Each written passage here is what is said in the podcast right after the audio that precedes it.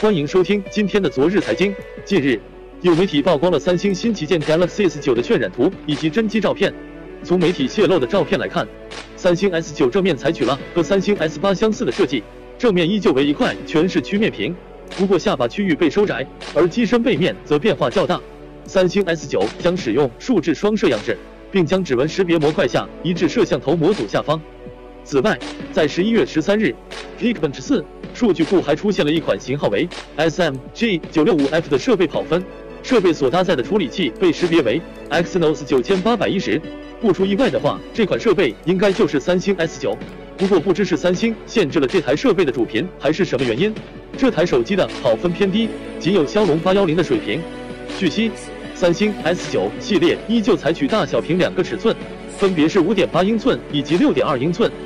配置方面，三星 S9 将搭载高通骁龙八四五或者三星 Exynos 九八幺零处理器，配备双一千六百万像素后置摄像头以及一千二百万像素前置摄像头，支持三 D 人脸识别。据传，三星 S9 将在明年一月份的 CES 上亮相。对于更加先进的三星 S9，各位怎么看？